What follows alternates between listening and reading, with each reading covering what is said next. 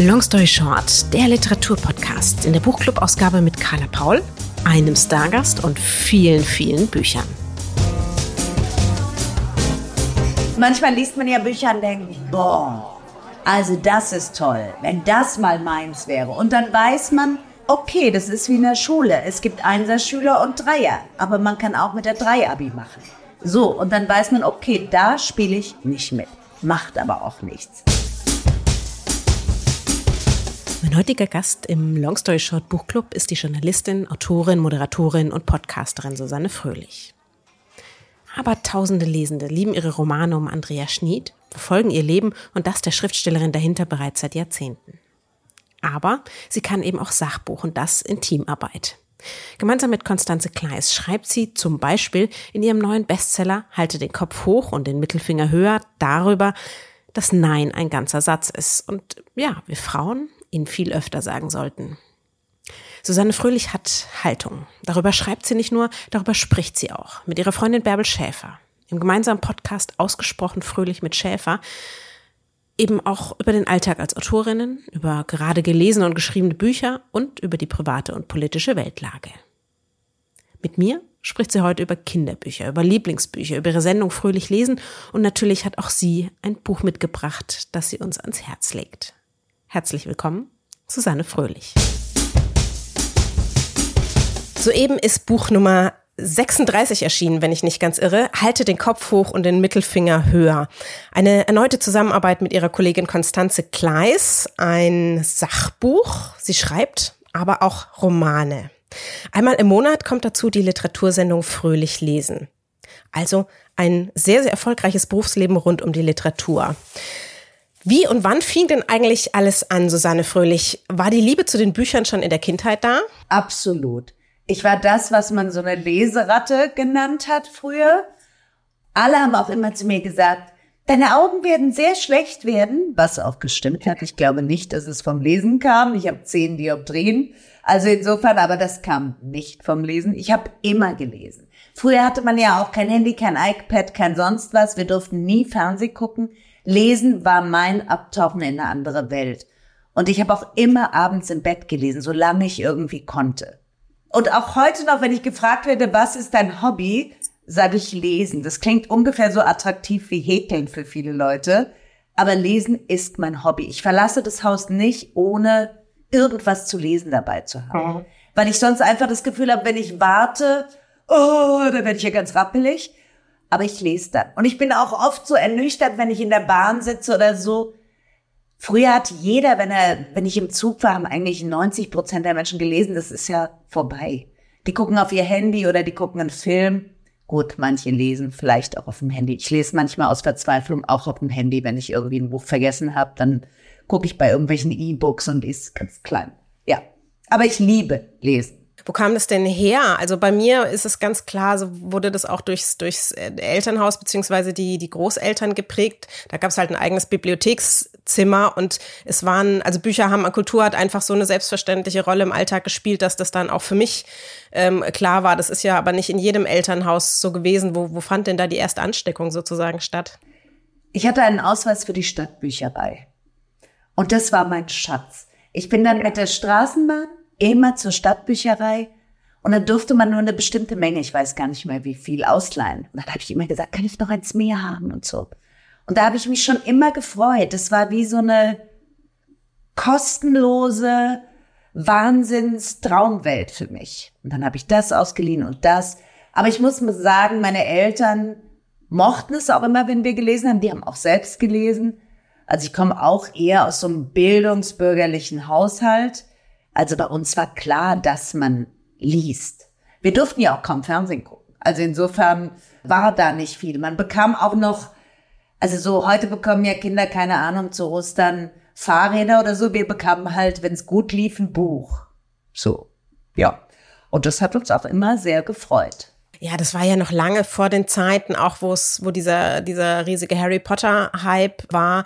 Und damals gab es ja auch noch gar nicht so viele, oder zu meiner, zu meiner Zeit, ich habe relativ schnell angefangen, auch in der Stadt oder damals das Stadt Landbibliothek, Erwachsenenbücher zu lesen und mir einfach irgendwas auszuleihen, weil es tatsächlich ja nicht so diese irre spannende Auswahl ähm, gab, gerade dann auch so im Jugendalter, wie es wie es heute gibt und ich habe einfach, ich habe gef gefressen, muss man sagen. Ich habe Bücher richtig, richtig gefressen. Bei uns durfte nicht mehr als fünf Bücher ausleihen, was für so einen kleinen für so einen kleinen Kinderrücken eh schon relativ viel war, ähm, da, da immer mit dem Rucksack dann dahin zu stiefeln und wieder zurück zu stiefeln und dann einfach alles, alle Themengebiete, alles, was irgendwie gut aussah und es äh, so die gerade die Landbibliothek konnte sich jetzt auch nicht leisten, da irgendwie jeden Monat möglichst viele neue Bücher irgendwie anzuschaffen.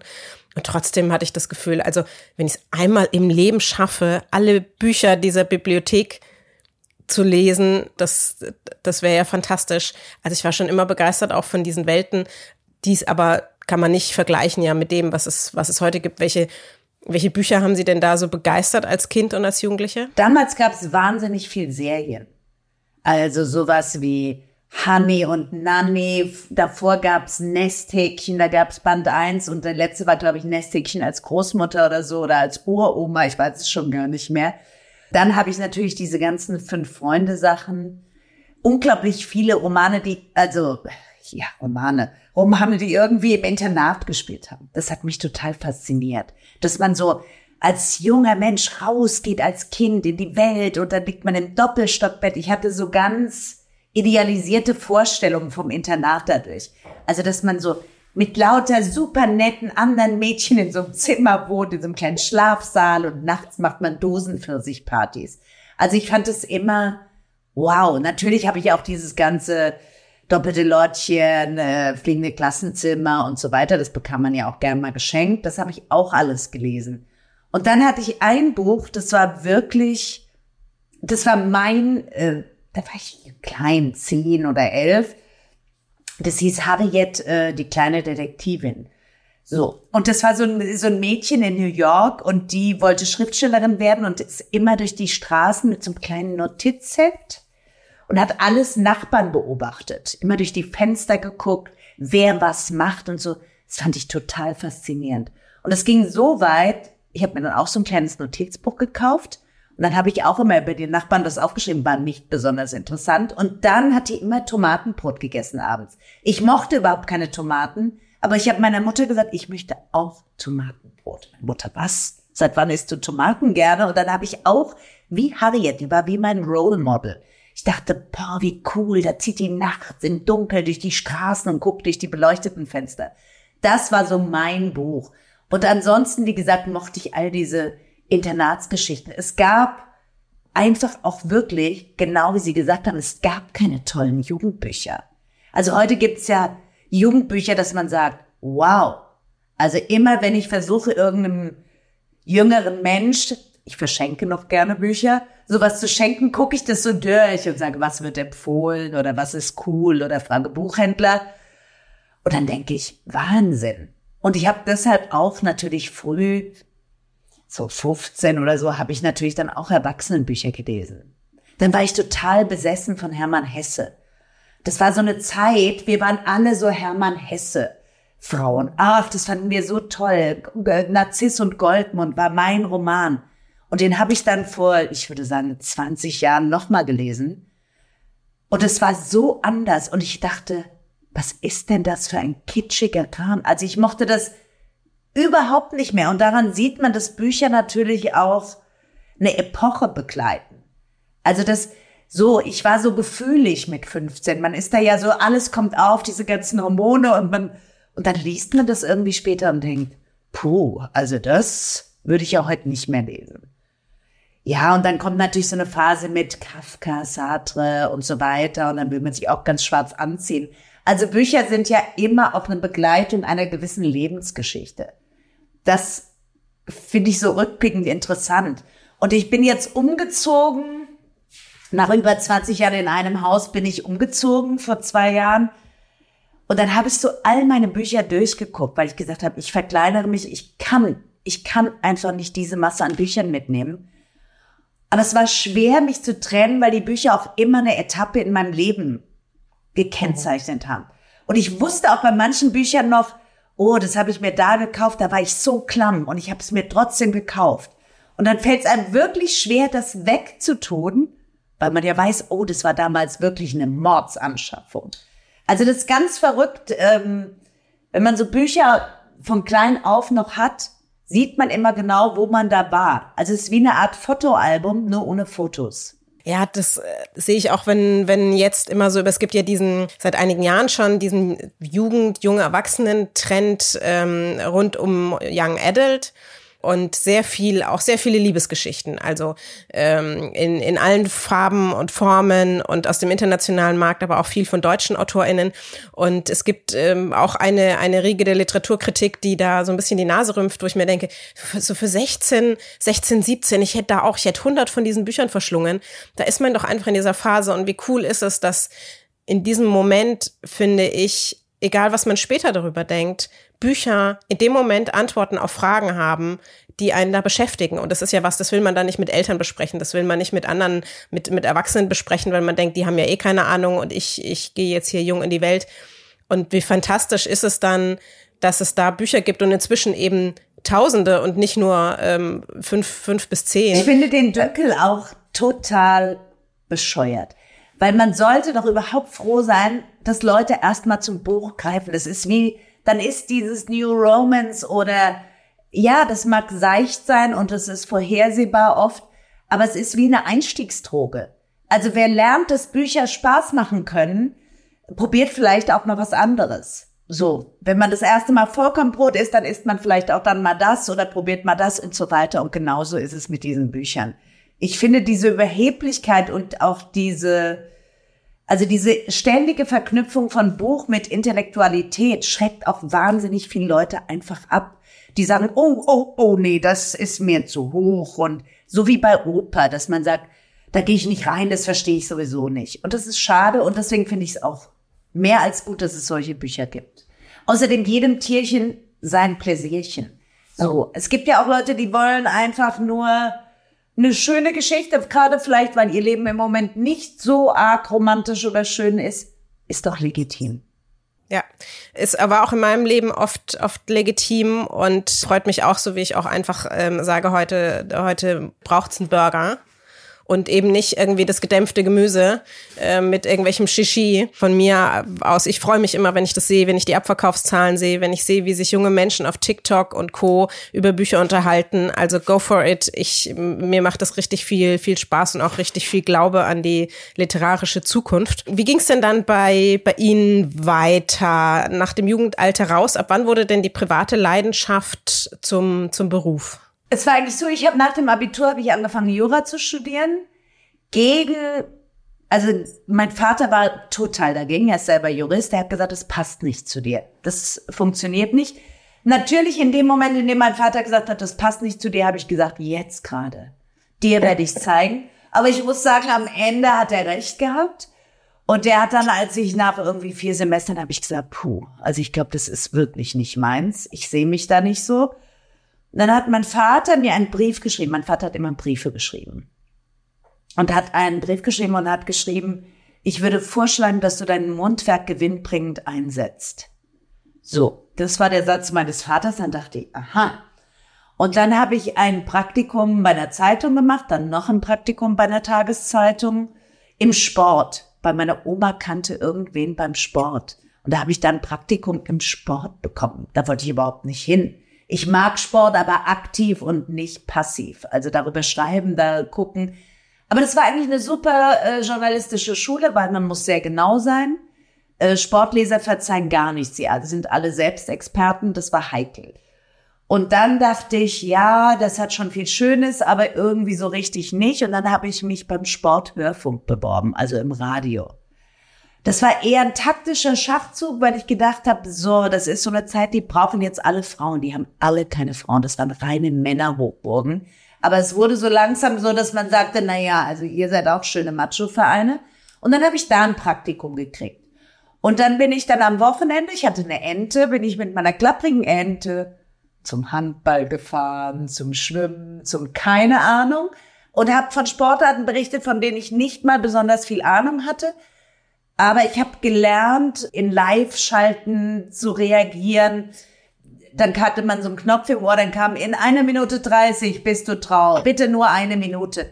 Ich kann noch heute, wenn man mich nachts weckt, könnte ich eine Minute 30 relativ punktgenau landen. Also das war eine perfekte Schule. Und dann habe ich es auch im Fernsehen gemacht. Und irgendwann habe ich, ich habe ja immer auch geschrieben, wenn ich Beiträge gemacht habe, habe ich gedacht, es wäre eigentlich schön, mal was Längeres zu schreiben. Es ist schade, dass es immer so kurz ist. Und dann habe ich mir überlegt, so, ich hätte A gerne ein Kind und B würde ich gerne was Längeres schreiben. Das ist doch die perfekte Kombi.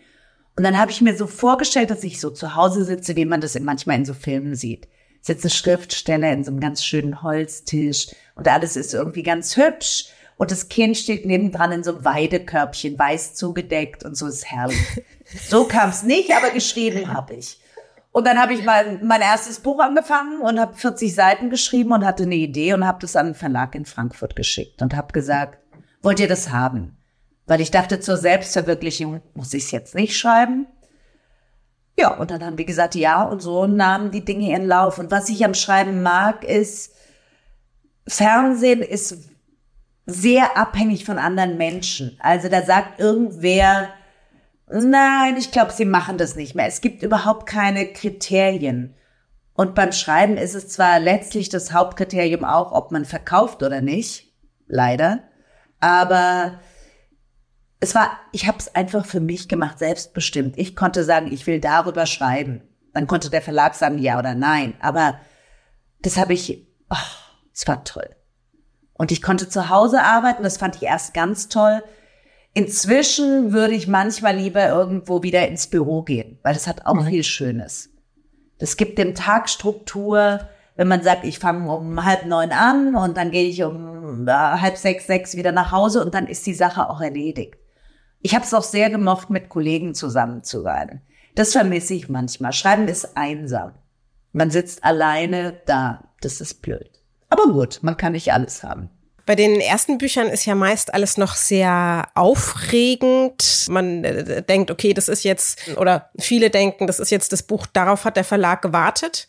Und, und ab sofort dreht sich hier jetzt alles nur noch um, um mich und die freuen sich, dass ich da also mein, äh, meine herausragende Idee bei ihnen veröffentliche und dann wird man eingeladen und man bekommt, man kann sich das Cover aussuchen und es ist alles ähm, großes, das Buch erscheint und Champagner fliegt von rechts nach links und naja, so ein bisschen hat man's, äh, hat man so das Gefühl, so wäre das dann. Und dann stellt man auch fest, möglicherweise eher nicht. Aber hat sich denn so die, ja, die grundsätzliche Freude auch bis, bis heute gehalten nach 36 Büchern. Also auch so die Frage im Vorhinein, na, wer wird's alles besprechen? Wie gefällt's den LeserInnen? Steht's auf der Liste? Kommen, also wie viele Termine kriegt man wohl für eine Lesereise, Buchmesse? Dieses dieses Kribbeln so. Das Kribbeln ist, das ist anders da? als beim ersten Mal. Beim ersten Mal kann man es gar nicht glauben. Da wollte ich in jeder Buchhandlung, in der ich mein Buch gesehen habe, quasi ein Foto machen, weil ich dachte, äh, das ist mein Buch. Also ich wollte auch am liebsten die Leute ansprechen und sagen, schauen Sie dahin, das ist mein Buch, Sie müssen es nicht kaufen. Aber so, das war ein bisschen fast wie, wie ein Baby. Also ich war verzückt. Aber ich freue mich, das ist natürlich weg. Das ist ja auch so ein bisschen beim Kinderkriegen. Beim achten Kind oder siebten oder sechsten sagt man, ja, ja, ich freue mich auch, aber man macht ja schon viel weniger Fotos vom zweiten und dritten und vierten Kind als vom ersten. Also das ist schon anders. Ähm, aber ich freue mich immer noch sehr und ich gehe immer noch, wenn ich irgendwo bin, in eine Buchhandlung und gucke, ob mein Baby auch gut liegt. So. Also ich habe auch schon mal, das ist aber jetzt in den letzten Jahren war es nicht, habe ich ein Buch so ein bisschen schöner gelegt. Habe ich so oben drauf und dachte, nee, da liegst du schöner, da hast du es besser. Also ich freue mich immer noch und über Bestsellerlisten sowieso, weil es ist einfach ein hartes Geschäft, inzwischen noch härter. Aber klar, im Laufe der Jahrzehnte tritt auch sowas wie eine gewisse Ernüchterung auf, weil man eben merkt, man denkt am Anfang, ich, ich kann sagen, so soll das Cover sein. So, ich habe äh, bei meinem neuesten Buch ein Cover, das finde ich ganz, ganz schlimm. Ich kann das sagen, weil ich habe es auch dem Verlag gesagt. Ich finde es wirklich grauenvoll.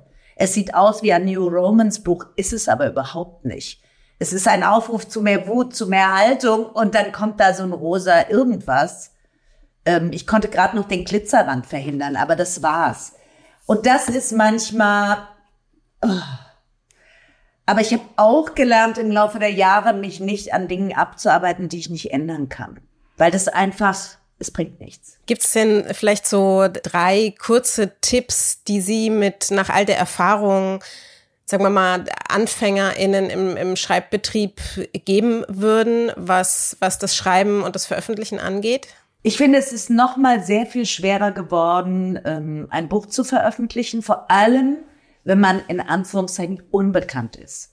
Also ein Neuling auf diesem Markt. Die Verlage winken oft schon ab. Früher war es auch so, da wurde ein Manuskript geprüft und man hat gesagt, der Text ist gut, den wollen wir haben. Heute heißt es, oh, das ist Krimi. Da haben wir schon drei oder vier oder fünf im Verlagsprogramm, brauchen wir nicht. Wir brauchen eher was, was an der Küste spielt und in den 50er Jahren. Also es ist so ein bisschen anderes Prozedere. Ich, ich höre oft von, von jungen Leuten oder auch mittelalten Leuten, die schreiben wollen, die sagen, wie stelle ich das bloß an? Ich krieg alles direkt zurückgeschickt. Es macht überhaupt keinen Sinn, wahllos Manuskripte an alle Verlage zu schicken. Also, wenn ich ein Gartenbuch schreibe, bringt es nichts, es an Surkamp zu schicken. Also diese, dann sagen die natürlich sofort, hä, was soll ich mit dem Kram? Dann muss man gucken, ah, wer hat solche Bücher im Sortiment? Wer macht die, wer bearbeitet dieses Genre oder wer hat sich darauf spezialisiert? Also vorher ein bisschen zu recherchieren macht Sinn. Trotzdem muss man sagen, es ist sehr selten, dass jemand ein Manuskript einsendet, der Verlag anruft und sagt, wir sind dabei. Heute läuft fast alles über Agenten. Literaturagenten. Also man bewirbt sich mit seinem Manuskript bei einem Literaturagenten und wenn oder Agentin und wenn die Agentin einen nimmt, versucht sie das zu verkaufen. Die hat natürlich ein anderes Standing bei den Verlagen, wenn es eine gute Agentin ist. Aber ja, es ist trotz allem wirklich, wirklich schwer. Was ich auf jeden Fall allen Erstautoren raten würde, alles, wo ihr Geld bezahlen müsst, ist Schatz. Das sind, also da zahlt ihr den Druck selbst und alles. Wenn es euch nur darum geht, ein Buch in der Hand zu halten, kann man das machen. Aber es sind keine seriösen Verlage. So funktioniert das Spiel nicht. Ihr bekommt Geld dafür, dass ihr schreibt. Ihr zahlt nicht. Das ist das Allerwichtigste. Und der Rest viel Geduld.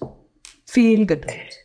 Viel Geduld, auch viel Kritikfähigkeit tatsächlich. Ähm, das, das muss man nicht. Also ich hatte mal, das ist jetzt aber schon ein paar Jahre her, die, die Zahl gelesen, dass, glaube ich, nur zwei Prozent hauptberuflich vom Schreiben leben können, also vom Bücher schreiben.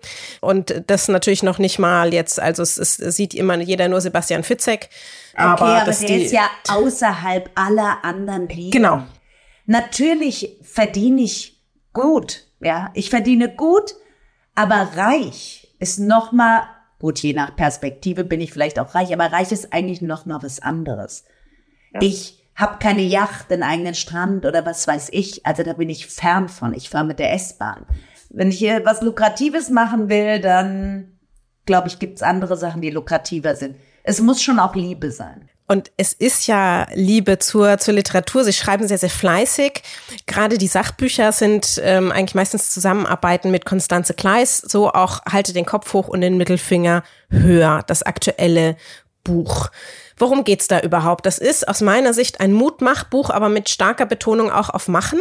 Genau. Für Frauen und in der typisch, wer sie ein bisschen kennt, fröhlichen Haltung. Das heißt, da wird nicht zärtlich, zärtlich gestreichelt, sondern da kommen die Fakten auf den Tisch und dann muss man mal sehen, wie man den eigenen Hintern auch mal ein bisschen bewegt. Man kann ja dann gucken, was man mit der Info macht. Konstanze Gleis und ich sind schon ewig lang ein Team, aber wir sind auch allerbeste Freundinnen. Also das ist natürlich toll, mit der allerbesten Freundin zu arbeiten und im besten Fall auch noch Erfolg zu haben. Ist natürlich viel schöner als ein Erfolg alleine. Ja, wir wollen, dass Frauen aufhören, immer zu sagen, die sind schuld, der ist schuld. So, letztlich weiß man ja, man selber muss es ändern. Es wird niemand anders sagen. Es wird der Mann zu Hause nicht sagen, Hase, ab morgen mach ich hier den ganzen Haushalt und du kannst dich mal ein bisschen schön hinlegen. Das wird keiner sagen Aber es geht überhaupt nicht darum, den Mann zu beschimpfen. Das bringt ja nichts. Man muss seine eigene Haltung verändern. Man muss lernen, Grenzen zu setzen. Wir Frauen rackern uns so ab. Wir bemühen uns und bemühen uns und bemühen uns. Wir tun immer noch mehr und denken, vielleicht reicht es noch nicht. Und dann backe ich noch das und dann mache ich noch das. Und eigentlich habe ich im Büro noch so viel, aber dann mache ich nachts noch keine Ahnung, Vorbereitungen für den Wandertag des Kindes. Das ist bescheuert. Es bringt, also man, man wurschtelt sich ab, man ist wahnsinnig erschöpft und wartet immer darauf, dass jemand sagt, danke. Das ist toll. Also, dass diese ganze Arbeit, dieser Input gewertschätzt wird. Wird es aber nicht. Und es wird auch nicht passieren. Im Gegenteil ist es so, dass eine kleine Verknappung der Dienstleistung, also die Frau ist immer bereit zur Dienstleistung, sehr schöne Effekte hat. Man hat A, mehr Zeit. Es entspannt auch die Gegenseite. Also Kinder, in die man ständig alles reinpumpt und denen man ständig alles hinterherträgt, die auch so ein Leistungsnachweis sind für einen selbst. Aber es geht in dem, in dem Buch ja eben nicht nur um Kindererziehung oder um Männer. Es geht auch um so Sachen wie Wut. Also Frauen erlauben sich gewisse Gefühle nur sehr selten. Die werden dann innerlich verwurstelt, die dürfen nicht raus.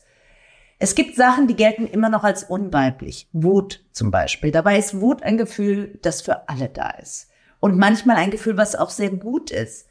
Und wir schreiben auch, wären Frauen nicht wütend gewesen in den Jahrhunderten, da hätten wir immer noch kein Wahlrecht. Das waren sehr, sehr wütende Frauen, die gesagt haben, jetzt ist mal Schluss, Freunde. Und ab und zu mal zu sagen, jetzt ist Schluss. Und äh, wir haben ein ganzes Kapitel zum Thema Nein. Fifty Shades of Nein Frauen haben ein Riesenproblem, Nein zu sagen. Frauen sagen Nein, weil äh, äh. Frauen entschuldigen sich, rechtfertigen sich für den banalsten Kram. Und da können wir sehr von Männern lernen, die sagen einfach Nein, geht nicht, sagen die vielleicht noch. Nee, schaffe ich nicht, fertig. Aber da ist jetzt nicht weil ich oder keine Ahnung. Wir würden immer sagen, oh ja, ja, also ich versuch's, aber das ist halt alles, aber na gut und so falsch weg. Nein kann ein ganzer schöner Satz sein. Es geht ja um einige gesellschaftliche Aspekte in, in dem Buch. Wie ist denn so bisher das, das erste und auch das wichtigste Feedback der, der Leserinnen? Viele Frauen, die es gelesen haben, sagen, finden sie gut, weil es ist deutlich und klar. Und es gibt Sachen, über die man natürlich anderer Meinung sein kann. Also man muss man ja nicht. Und das Interessante ist, dass mir viele junge Frauen geschrieben haben, wir sind ja nun nicht mehr gerade jung, Konstanze und ich, die nämlich merken irgendwann, die mit 20, 25 denken, was wollen die alten Tanten? Also man kann doch heute alles machen. Und dann sind sie Anfang 30 oder Mitte 30 und auf einmal sind sie schwanger und wohnen zusammen und merken, hoppla, ich mache ja irgendwie genau das, was meine Mutter auch macht. Also ja, der, der Leon wechselt dem schon mal die Windeln, aber eigentlich, wenn ich so richtig gucke, mache ich hier das und halte den Laden am Laufen. Also da hat sich nicht so irre viel getan. Und noch heute ist es so, wenn, wenn ein junger Vater in den Supermarkt geht und mit seinem Kind einkaufen, dass die Verkäuferinnen fast Freudentränen in den Augen haben und sagen, das finde ich so süß, wie sie das machen. Also das hat nie jemand zu mir gesagt und sagt auch niemand zu den jungen Frauen. Also auch die müssen lernen, dass man nicht immer nett sein muss, nur um zu gefallen. Das ist halt so, ein, so eine Krux, die wir haben. Wir wollen gefallen. Wir wollen, dass alle sagen, boah, die ist so nett. So nett und so. Und das hat bei mir lange gedauert, es abzulegen. Und heute denke ich, ja gut, dann nicht. Also wenn du mich jetzt nicht nett findest, früher habe ich mich wahnsinnig angestrengt und gedacht, das kann doch nicht sein. Ich bin wirklich eine freundliche Person. Es kann nicht sein, dass man mich nicht nett findet. Das hat mich echt aufgeregt. Das habe ich abgelegt. Das ist ähm, das, das Sachbuch, halte den Kopf hoch und den Mittelfinger höher. Es gibt ja nebenbei auch die, die Romane, also inzwischen sind es, ähm, wie gesagt, und ich äh, habe nicht extra nachgezählt, es war eine Zahl, glaube ich, aus, einem, aus dem letzten Podcast, äh, inzwischen 36 Bücher. Ich kenne viele AutorInnen, die während der Schreibzeit keine anderen Bücher lesen können, weil sie sich sonst den, den Stil aneignen. Gilt natürlich mehr für die Romane als, als für die Sachbücher. Sie lesen immer, sie lesen viel, aber geht es ja auch wegen der Sendung irgendwie gar nicht, oder? Ich muss immer lesen, also klar, zum Arbeiten schon mal. Bei mir ist es auch nicht so, dass ich mir dann, dass ich Angst habe, mir den Schreibstil anzueignen. Bei manchen wäre ich froh, wenn ich es könnte. Ich, also manchmal liest man ja Bücher und denkt, boah, also das ist toll, wenn das mal meins wäre. Und dann weiß man, okay, das ist wie in der Schule. Es gibt Einserschüler und Dreier, aber man kann auch mit der Drei-Abi machen. So, und dann weiß man, okay, da spiele ich nicht mit. Macht aber auch nichts. Also vielleicht habe ich auch andere Ansprüche oder was auch immer. Ich lese schon. Ich bin, wie gesagt, manchmal demütig, dass Leute so tolle Sachen schreiben. Was sind so AutorInnen, ähm, deren äh, Schreibstil Sie, Sie bewundern? Ich mag sehr gerne so Sachen wie N. Tyler. Ich mag gerne gute, gehobene Unterhaltung, die aber leicht daherkommt. Mhm. Und ich weiß, dass das verdammt schwer ist. Also jemand hat mal gesagt, easy writing is damn hard working. Und das stimmt ganz genau. Also wenn man das liest, also gerade diese gute Unterhaltung, das finde ich fantastisch. Ich habe gerne eine Geschichte. Ich habe nicht gerne was, was irgendwie nur so beschrieben wird. Also ich möchte kein Kammerspiel. So, außer es ist wirklich fantastisch, es sind fantastische Dialoge. Ich möchte eine Geschichte, ich möchte auch Emotionen, das heißt gar nicht romantisch, es kann auch tief traurig sein. Ja, oder ich möchte irgendwie überrascht werden, sprachlich oder durch eine Wendung der Geschichte. Das macht mir Spaß. Ich würde sagen, mein Genre ist die gehobene Unterhaltung. Die lese ich sehr, sehr gerne. Und wonach suchen Sie das aus und gibt es dann auch schon, also bei mir Während ich zum Beispiel die Verlagsprogramme sichte, habe ich im Kopf schon so Ordner und lege meistens auch ähm, dann beruflich schon so Listen an, dass ich weiß, okay, das vielleicht eher privat, das passt für das Thema und sortiere das dann schon. Ist das bei Ihnen, Ihnen auch so und was müssen AutorInnen Bücher mitbringen, um es in die Sendung Fröhlich Lesen zu schaffen? Also ich bekomme durch Fröhlich Lesen nochmal erweitere meinen Horizont lesemäßig, weil da sind Sachen dabei, wo ich so denke, oh, das interessiert mich jetzt nicht so. Und da waren auch viele Sachen dabei, die mich dann positiv überrascht haben. Da muss man auch sich selber sagen, ja, hattest du ein bisschen Vorteile, Susanne? Das war blöd. Also ist ein schönes Buch. Das macht die Redaktion. Mhm. Insofern bin ich da total raus, was auch ganz gut ist, weil dann habe ich jetzt auch keine Verpflichtung in meinem Umfeld, wenn Leute sagen, kann ich mal kommen und so, dann sage ich ja. Also ich bin da leider bin dann nicht befähigt, irgendwen einzuladen oder sonst was zu machen. Ansonsten suche ich meine Bücher. Ich rede mit Freundinnen darüber. Also wir empfehlen uns oft was und sagen, lies das, das muss man gelesen haben, so.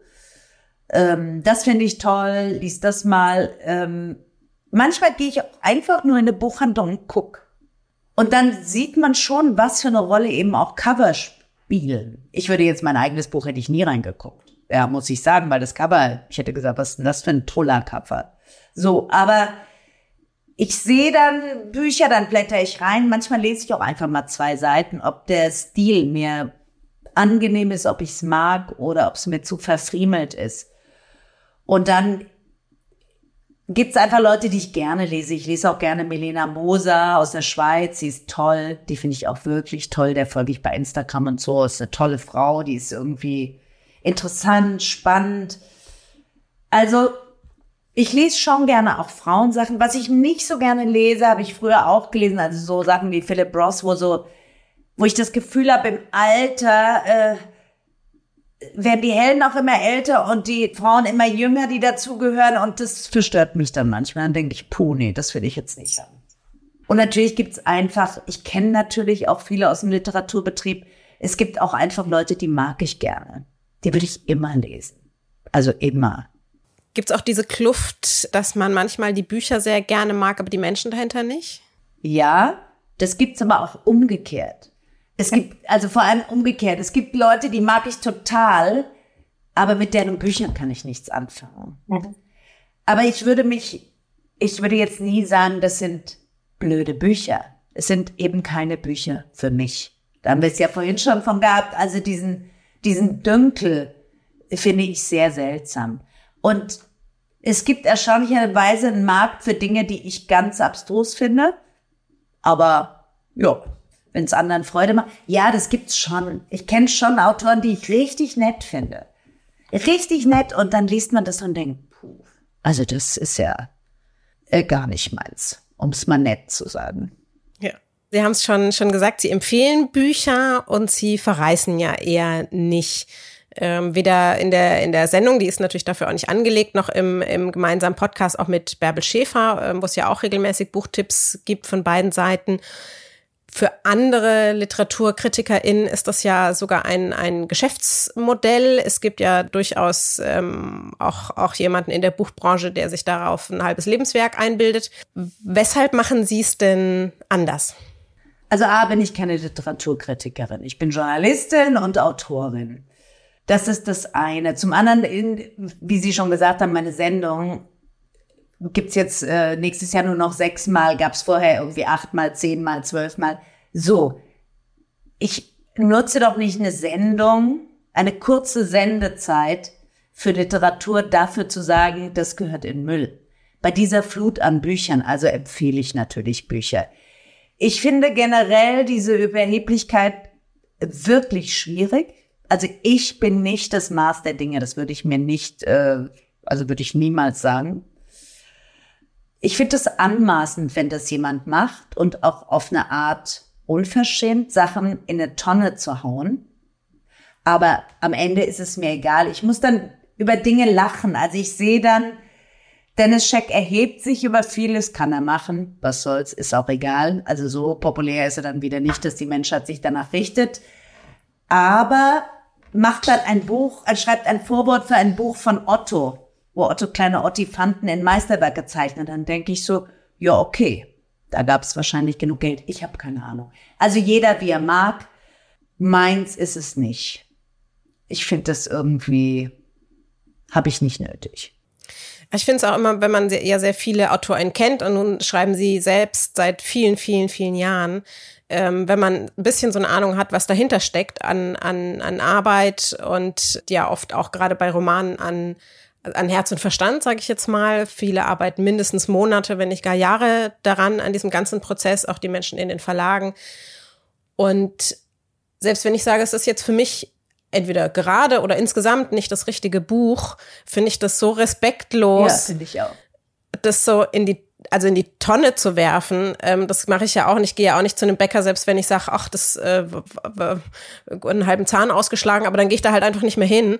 Genau. Aber werf doch nicht die das das wirklich in die in die Tonne und ich finde es auch sehr man kann sagen, sehr schade. ich mag es nicht. Finde ich, ja, finde ich legitim. Genau. Als Literaturkritiker kann man auch darüber reden, warum und so weiter und so weiter, ist alles fein. Ich finde diesen Akt, das in die Mülltonne zu werfen, irgendwie schäbig. Aber das ist Geschmackssache, muss jeder selbst wissen. Lassen Sie uns noch ein bisschen deswegen über Bücher sprechen, die Sie gerne lesen. Und ähm, ich habe ja auch, auch gebeten, Bücher mitzubringen, dass Sie in letzter Zeit so richtig begeistert hat. Was haben Sie denn dabei? Ja, das war ein Zufallsfund eigentlich. Das war, ich weiß gar nicht, wie ich auf dieses Buch gekommen bin. Ich habe es nicht in der Buchhandlung gesehen. Ich glaube, es wurde mir, keine Ahnung, irgendwo vorgeschlagen oder so. Das heißt, die guten Frauen von Safe Harbor. Und es ist von Bobby French. Und ähm, dachte ich so, ja, das lese ich mal, das klingt irgendwie ganz nett. Und dann war ich, irgendwann saß ich auf meiner Couch und habe geweint, während ich das gelesen habe. Hab einfach geweint. Und mein Freund kam dann vorbei und sagte, warum weinst du denn? Dann sage ich, das war so schlimm, traurig. Das hat, ich konnte nicht anders. Also natürlich weiß ich, ich lese ein Buch, es ist keine wahre Geschichte, ich bin nicht dabei. Das hat mich total mitgenommen, dieses Buch. Im, im besten Sinne. Mhm. Und es geht, es geht um Einsamkeit, es geht um Freundschaft, es geht auch ums Sterben. Aber insgesamt ist es ein Roman, der einem es ist eine Art Kartoffelbrei als Roman. Es ist warm und es ist weich und es ist gut. Und es ist eine wirklich gute Geschichte. Und dann habe ich das Buch im Podcast empfohlen, in meinem Podcast mit Bärbel.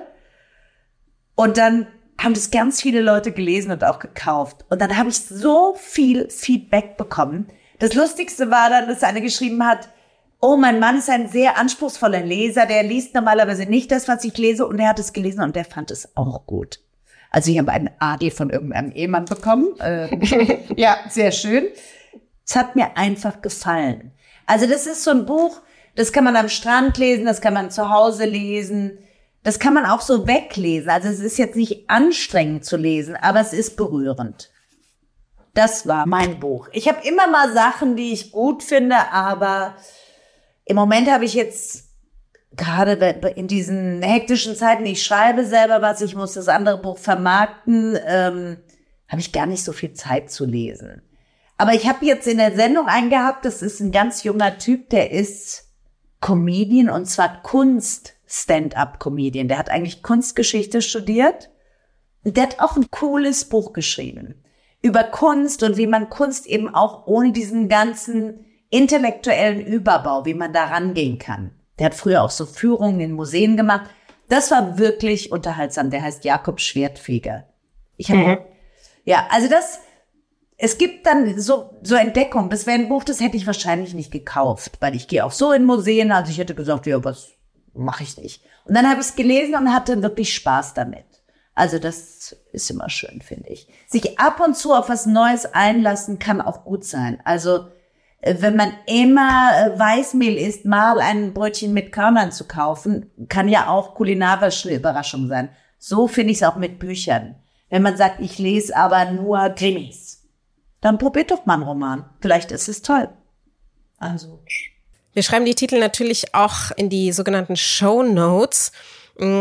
Was es, es gibt ja so ein ganz tolles Angebot von vielen unabhängigen Buchhandlungen oft, dieses Bücherabo einmal im Monat, ähm, wo man dann so irgendein sozusagen, also man gibt ein bisschen an, was man so ungefähr gern liest und äh, kriegt dann ein Überraschungsbuch sozusagen pro, pro Monat zugeschickt von der Buchhandlung finde ich auch eine, eine super Idee, weil man halt doch merkt, dass man ja wie in allem anderen, wie in der Küche, man geht in die gleichen Cafés, wenn man, wenn es in Richtung Ausstellung gibt oder so, ertappe ich mich ja auch immer, dass ich mir denke, schon von vornherein denke, ach, das, das gefällt mir, dann gehe ich dahin, was ja auch dem, dem Genuss von Kunst und Kultur so ein bisschen widerspricht, weil wann macht man dann im Kopf auch mal neue, neue Türen und neue Fenster auf? Absolut. also ich glaube auch, dass eine gewisse Vielfalt nicht nur auf dem Teller, sondern auch auf dem Nachttisch schon ganz gut ist. Und klar kann man auch mal sagen, das war jetzt gar nichts für mich. Ich habe das auch manchmal, dass mir Leute was empfehlen und ich lese dann ein und denke, puh. Da, also da falle ich ja wahrscheinlich ins Koma. Das ist ja Langeweile äh, pur. Aber wie gesagt, das ist eben auch immer Geschmackssache. Und manchmal ist es auch so, wenn man dann noch mal einen Anlauf nimmt, manchmal lege ich dann auch was weg und denke, nee, also, boah, so viel Lebenszeit bleibt mir auch nicht mehr, dass ich das lese. Und dann lese ich nur mal rein und denke, ja, irgendwie, hm. Und es hat ja auch oft ein bisschen was mit der eigenen Stimmungslage zu tun. Mir sagen Leute ganz viel bei Lesungen, also aus meinen Romanen, dass sie, dass ihnen das so geholfen hat. Ich war krank, ich habe lange nicht mehr gelacht, ich habe lange nicht mehr das gehabt.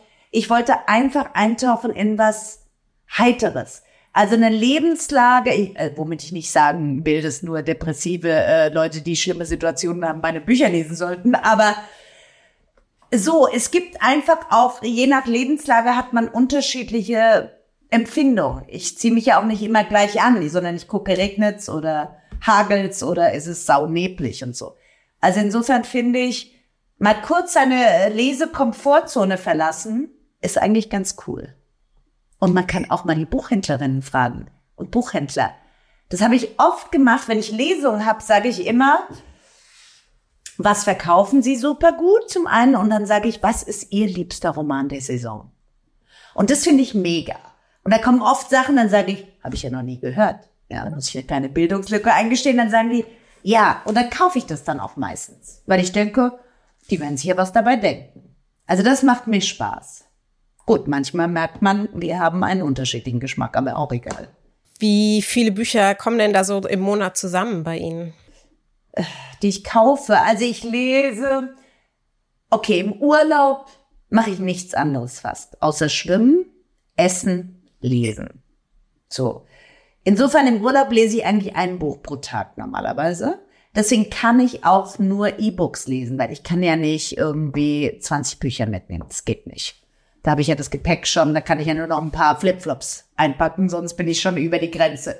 Aber ansonsten lese ich so ein, zwei Bücher die Woche. Mhm. Und kaufen, ich bin, ich gehe meistens gar nicht so gezielt. Sondern wenn ich in die Stadt komme oder so, dann sage ich, ja, und ich gehe nur mal kurz rein. Ich kaufe auch nicht alles auf. Ich gehe mal, ich gehe mal kurz gucken. Und dann ist es schwer, ohne Buch rauszukommen. Also meistens nehme ich schon was mit. Aber jetzt habe ich das neue Buch von Andreas Pflüger geschenkt bekommen. Das hat er mir geschenkt in meiner Sendung. Der hat einen neuen Krimi geschrieben. Also es sind ja nie so richtige Krimis. Das ist ja was sehr Spezielles. Da freue ich mich drauf. Das habe ich da offen liegen und es wartet auf mich nach der Messe. Großartiger Autor auch Andreas Pflüger an dieser Stelle auch liebe Grüße. Nach dem nach dem Buch ist vor dem Buch. Sie, Sie schreiben ähm, bereits wieder am, am nächsten, was ja bei den meisten AutorInnen so, so ist, dass in dem Moment, wo sie auf Lesereise gehen, eigentlich schon, schon wieder am nächsten Thema arbeiten. Wird es diesmal wieder, wieder ein Roman? Es wird auf jeden Fall ein Roman. Ja, das ist auch manchmal verrückt. Man redet über das Buch, das man ja schon lange abgegeben hat, das jetzt erschienen ist und ist im Kopf eigentlich schon woanders. Also ich bin schon ganz woanders unterwegs. Also das ist ganz verrückt.